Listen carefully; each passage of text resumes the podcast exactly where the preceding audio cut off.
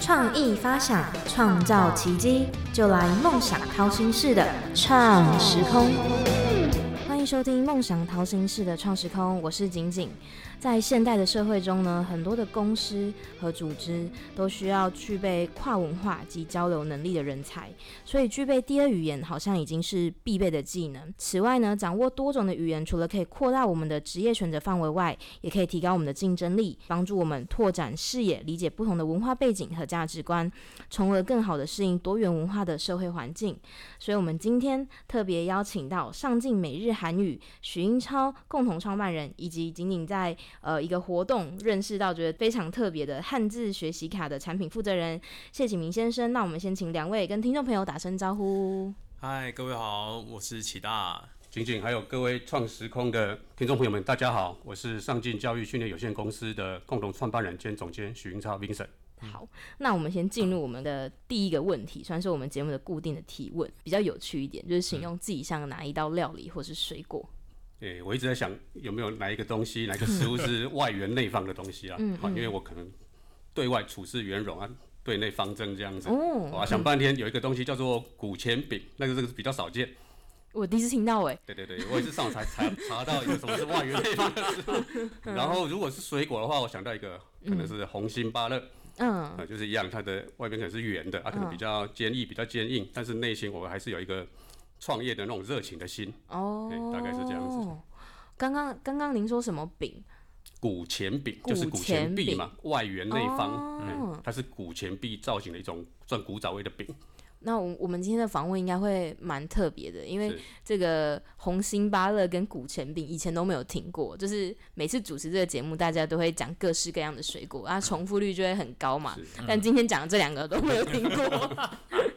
那也想问创办人小时候的第一个梦想是什么？诶、哎因为我本身父亲是老师，嗯啊，所以我记得我第一次在写国小作文，长嗯大的志愿，我印象中应该也是选择老师，老师。是那我知道创办人之前是念世新大学新闻系的，其实新闻系跟老师也是有一段距离。那当初是怎么样有一个这样子的转换？是，呃，我先讲我出社会二十几年来哈，我嗯没有特别设定，但是因缘际会，嗯，大部分的工作都是跟教育相关的。哦，啊，那刚好刚刚提到，可能是父亲本来原本就老师，但是我长大呢，哦，尤其这几年进入到创业的阶段，可能我目前做的事情，我觉得这个可能比当老师在教育这一方面的贡献会更大。那是什么样的契机起点让你想创办这个上进每日韩语？哦这个要提到我原本的老板本来就是从事文教业。嗯啊，那我们本来在北中南有六个分办公室，有六个分店。嗯，那每个分店，因为我们是文教业都有教室，那全台湾有二十几间教室。嘿，那因为我们的产业关系，我们大部分这个教室在晚晚上基本上都是比较闲置浪费的。哦，嘿，所以二零一九年的年底，我们老板就在考虑说，还是晚上我们再来成立一个成人美语。嗯嗯嗯，嘿，所以契机就是这样开始的。那我们就是先从实体起家，因为我们本身自己有教室。哦，那像现今线上的补习班算是蛮多的，就是大家有手机有电是脑就都可以上课嘛。那你觉得上进每日韩语跟其他线上语言学习最大的不同是什么？诶、我想我们比较大的差异点是，一般房间的敬业，它可能都是销售堂数为主，嗯，哦，美语几堂啊，什么语言几堂。那我们是以点数制为主。那因为我们有美语、日语、韩语，哦嗯，好，我们特色在于说，我们是依照个人不同的需求、不同的经济状况，好，未来的学习的目的，我们是点数制。那假设说您今天想要上一堂英文，明天想要上一堂日文，后天想要上一堂韩文，是可以自由转换选择的。哦，我这样很方便、欸。是的，嗯普遍看到，例如说他们都是卖英文课、食堂之类的，没有办法做一个交换这样子。哦，那点数制真的是蛮不错的。那现在普遍上线上这种语言课程的族群，大概是都落在什么年龄层？诶、我们以美日韩语来讲的话，我们是针对成人，那基本上就是十八岁以上到四十五岁，嗯哦，甚至六七十岁。我们也有学校校长退休，然后他要加强英文来当我们学也有。那除了这种比较生活化的，你们也有像是例如说多益、托福这种相关的？是的，有的。检定考的部分也都是有的。基本上我们都是依照学员的需求以及他的目的，会帮他规划相对应的课程。哦，所以你们上课是一对一这样子？我们是以一对一为主，哦，是的就是客制化的课程。是的，嗯，那有没有关于商经美语的一些更多的介绍，可以稍微跟听众朋友提一下吗？诶，更多的介绍嗯哈，各位可以在 YouTube 直接搜寻，我们之前有拍一段嗯宣传影片， ，OK，里面会有比较详尽的介绍。好的好诶的，那另外也可以上我们的官网，嗯好，那随时都可以欢迎拨打上面的免费服务电话嗯。进店咨询。 OK OK，好的。那本次呢，仅仅也特别感兴趣的是这个宝岛汉字卡，我自己也非常好奇它的研发的起点是什么。嗨，那这边的话，现在就轮到我来回答。大家好，我是齐大，我来跟各位介绍所谓的宝岛汉字卡。嗯嗯，宝岛汉字卡是我为了要让外国人学习中文汉字嗯啊的一个就是教学工具。嗯但我觉得这样子解释产品可能意义不大，我们直接先解释它为什么要做这件事好，嗯我觉得这样跳会比较快一点。嗯原因是因为啊，我算是在一场蛮意外的状况之下，发现到外国人他们实际上没有在教汉字。我们会知道，诶、很多外国人他们会来台湾，或者是说在海外，他们就会学所谓的华语，是但是他们学的是华语，但他不学汉字。对，我觉得这个听法你会觉得很奇怪，这怎么回事？我用一个故事来讲啊，事实上是我大约两年前的时候，嗯我那时候还是学校的理化老师，是就突然我们学校有来了一班的外籍学生班，那那嗯时候副校就指定我去上课，因为他们才刚来台湾嘛，那我就嗯用英文跟他们解释元素周期表。那当时上课的时候，我印象很深刻。那天我就是在黑板上我就写了元素周期表的钾离子，好就钾嘛，嗯然后我就跟他们讲，诶，来钾是金属，然后我们学生就很开心啊，就是 it's metal，OK，、然后我们就在抄笔记啊，这是金属，嗯然后后来我就写了第二个字，然后写了好像是镁金属啊，就镁，镁也是金属，他们就抄金属。嗯。然后当我第三个写到铜的时候，嗯我就跟他们说，来，那请问铜，我就把那个汉字铜、金、铜、铜啊写下来。嗯我就跟他说这是金属还是非金属，然后学生就全班就安静。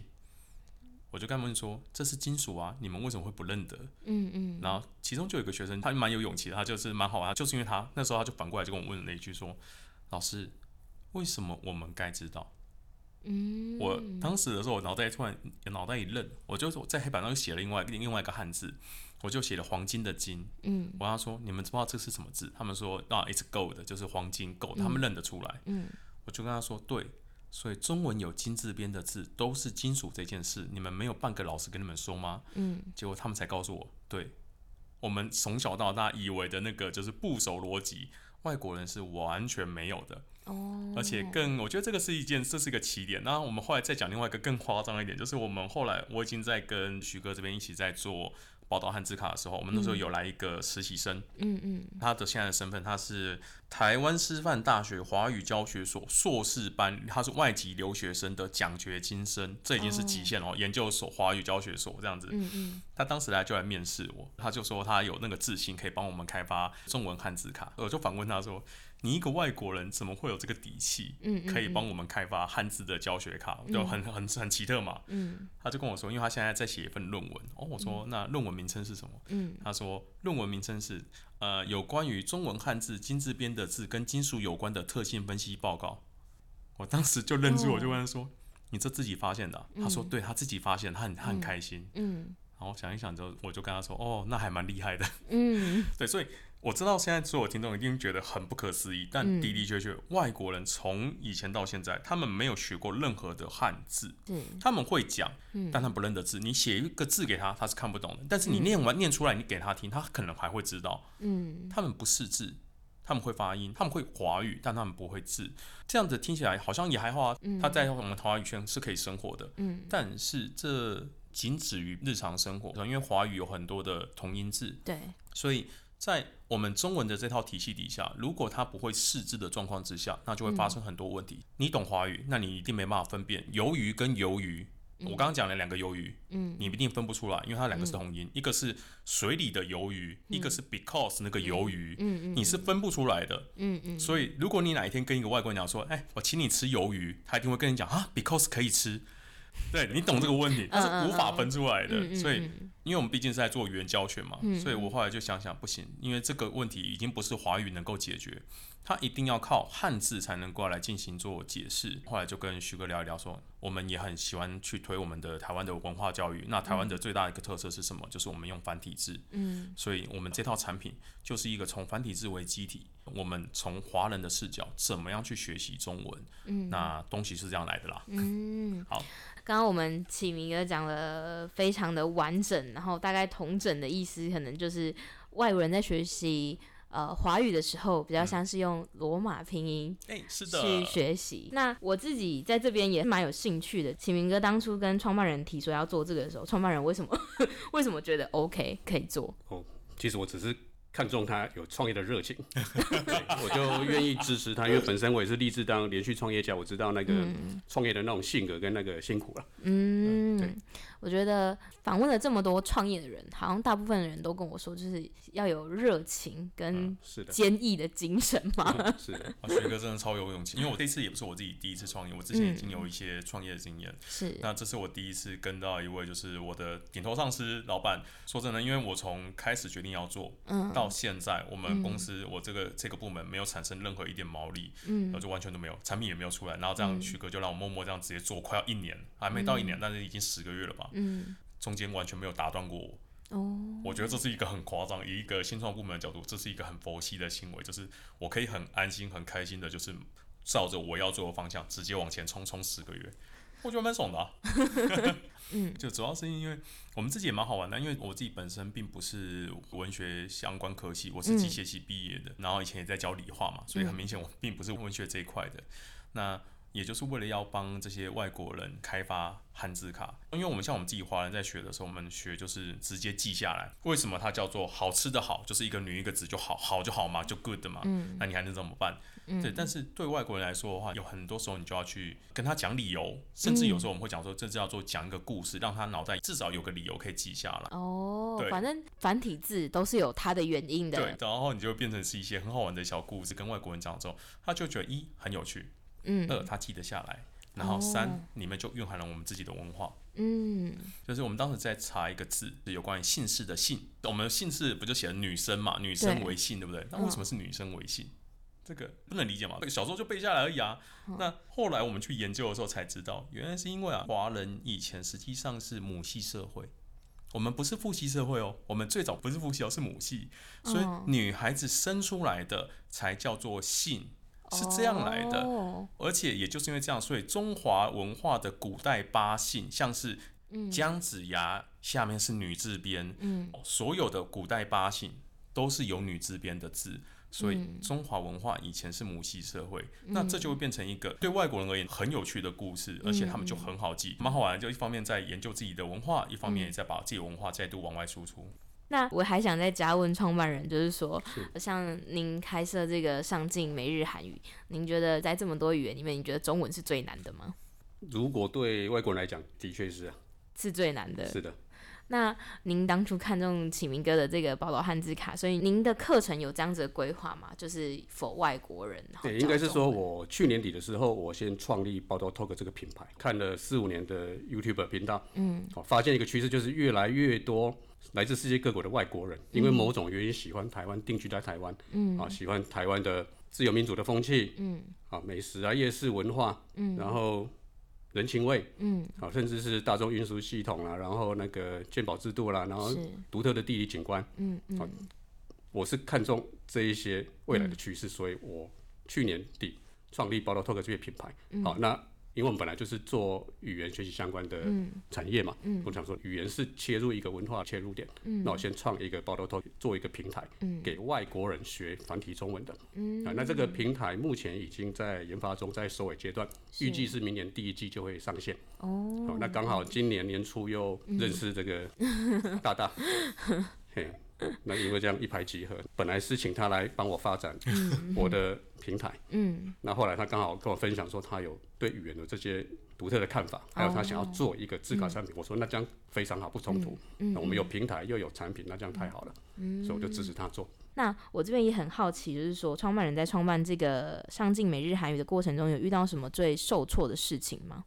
其实如果以受挫来讲，可能是两三年前遇到 COVID-19 这个疫情的部分，因为我们一开始是从实体起家，是啊，当然我们第二年就有开始做线上，嗯好，那也还好有做线上。后来经过疫情，我们的实体慢慢就视为，我就把我们原本实体班的学生就把它顺势转到线上。哦嗯，好，那刚好因为疫情关系，我们的线上反而整个大幅的成长。那在市场的反应上面，呃，像现在疫情慢慢的结束之后，会有学生想要走实体的这样子的模式吗？诶、会有，但是以商业角度，我们评估那个市场毕竟比较小，而且目前线上的确就是一个趋势，嗯诶、，哎所以我们就专注在线上这一块。那像您之前做过实体，那实体跟线上的成效，您觉得是差不多的吗？去年我有创立一个儿童美语品牌线上的，叫嗯三嗯 Kids，嗯以目前大部分的家长心态，他嗯可能会比较习惯实体。但是因为我自己也有两个小学的女儿，是，然后去年我也是有购买公司的线上课程，让他们固定每个礼拜一周两次的学习。嗯嗯嗯我自己的观察是，其实线上的效果是比较好的，嗯，因为我们线上是以一对一为主。嗯嗯那通常安亲班、补习班的这一种嗯实体班，它是以团班为主。嗯嗯嗯嗯，好，那以台湾的教育来讲，我们大部分缺少都是听跟说的这一种能力，哦都是是读跟写，着重在考试嘛。嗯嗯嗯啊，所以以听跟说的训练，基本上一定要以一对一比较适合，因为它是针对每个人的进度跟状况去做调整。嗯嗯，哎，这样的话效果会比较好。我觉得刚刚创办人有提到重点，台湾的教育来看，在一个团体里面要提出问题跟勇于讲这件事情，我觉得是小朋友可能不敢，或者是从小就比较害羞，比较没有办法进行这样子的活动。所以我觉得线上的模式一对一，然后又是透过线上，我觉得会更敢提问，就算说错也没有关系嘛，因为没有别人。所以我觉得线上真的是趋势。那既然刚刚已经有问到相机美语创办的挫折，那启明哥在研发这个汉字卡的时候有没有什么挫折？ 哦，挫折哦，嗯，让我思考一下什么时候没有挫折。挫折超多这样。 没有啊，因为你我觉得应该是说，就是呃，因为像我自己，我之前有创业过几次，我觉得嗯我比较大的问题就是我可能比较学术派，常常在听 p o c k e t 的人一定会觉得说啊，对，的确我跟徐哥听起来，徐哥真的是比较商业思维。嗯那我的个性上就是很学术派，我就是死脑筋，我觉得这边对我就往下钻，嗯，但是这边就会有问题。呃，理论正确不代表市场正确， 是像是我们的产品就汉字卡这一块，我们已经被教育部遴选，嗯我们将在今年十一月要跟教育部一起去美国哦，介绍这一套产品，跟全世界介绍。嗯嗯那好，诶、它是一个不错的东西，但是请问一下，它怎么样应用进入到教学市场？因为老师们真的会这样教嗯吗？或者说学生真的愿意学吗？已经有一套原本既有的声音的华语教学体系，那你现嗯在去 challenge 它，那就找死啊！就变成是说，嗯，很多时候我们东西是好的，理论是好的，嗯但它在应用上的时候经常被打脸。像我们是台中市的厂商，之前去申请台中市的一个地方型的补助案，那我原本就讲说这东西我们知道是对的，但它感觉没市场。嗯欸虽然我后来我还是蛮感谢台中市政府，还是让我们通过这个补助，我超感谢他。嗯 但是你心中就是会有很大压力，就是你会一直每天都在质疑自己。嗯，一这东西真的是对的吗？有可能你连理论都是错的。二，就算你理论是对的，市场可能还是不是对的。那到后来嗯你整体来说你还是错的。以商业角度，你就是 fail。嗯，那每天的话就只能兢兢业业。说真的，还是要感谢许哥。我真的没有遇过一个老板可以放着我十个月，然后我们去申请案子。事实上，申请每十个吧，再只有过一个。嗯，我每次一申请完毕被打枪、打枪、打枪，然后回来老板就说没关系，你就继续做。哦，我的妈呀，这什么鬼？所以你说压力大不大？大，超大。因为在你真正被全世界接纳之前，嗯，你都是错的。嗯，对，大概就是我现在的心境吧。对啊，好，以上。 那我们应该说，启明哥要真的是要非常感谢创办人，就是对，这是事实，这是事实。给他一个空间。对很大的空间，我要如果我没有虚构，我感觉这个东西早就消失了。这种三个月、四个月，嗯老板就啊可以撤撤撤撤。 那就像创办人给徐哥这么多的空间发挥，那创办人会如何鼓励想要创业的新手哎、其实很简单啊，就三个英文单字，就是 just do it。 ？Just do 对 it。我这几天刚好看到一篇短文哦哈，在讲说华伦巴菲特曾经问过说，如果你要投资你的同班同学，嗯你会投资哪一个人？嗯好，那各种答案都有嘛。嗯嗯，他最后给的答案是你要投资执行力最强的那一个。哦，执行力最是强的，那所以我要一个嗯讲的就是 just do it。你有任何想法，你要走创业这条路，其实就是去做就对了，嗯不断的试错，从错误当中去得到最终的答案。嗯，不管怎么样，就是要踏出那一步，错了我们就再修正就可是的，以没了。错。那最后有一个公唱的时间，那我们也请创办人可以帮我们稍微介绍一下。呃，我目前创办的公司上进教育训练有限公司，目前我有经营三个品牌，一个就是以成人为主的，好、线上的上进每日韩语，针对刚刚提到的十八岁到四十五岁甚至更高年纪都没关系的美语、日语、韩语这个部分。是，好，那去年五月我又创立一个线上的儿童美语三 Kids，、这是针对学龄前到十五岁的小朋友。是，嘿再来就是去年二零二年的十月，我又创立了一个报道 Talk。嗯，我刚刚提到，对，哦，我的出发点是建构一个平台，好、嗯让全世界的外国人来学习中文。嗯嗯主要的目的是要宣扬台湾的文化，嗯，好、以及繁体字。嗯，好、那最终的理想，我是希望包含台湾的产品都能做输出。嗯，好、所以这个平台之后，我们会慢慢的也会有延伸到电商的嗯这个部分。 ，OK OK，哎、这是我最大的一个愿景跟理想跟目的。是。好的，那我们刚刚也听到创办人有创办这三个品牌，然后我们也会把相关的网址放在我们的新闻连接下方。如果有兴趣的听众朋友们，都可以透过连接去了解商进美语。那很快我们今天节目也到了尾声，我们非常感谢创办人还有我们启明哥来到我们节目中的分享。那如果真的想要做更进一步的研究，也可以跟景景联系，我帮你跟启明哥搭个线。 欢迎欢迎，那个台湾的繁体中文需要大家的帮忙。真的需要大家的协助推广到全世界。那我是创时空的景景，然后我们谢谢创办人跟启明哥，谢谢谢大谢谢家，那我们下次再见喽，拜拜拜拜拜。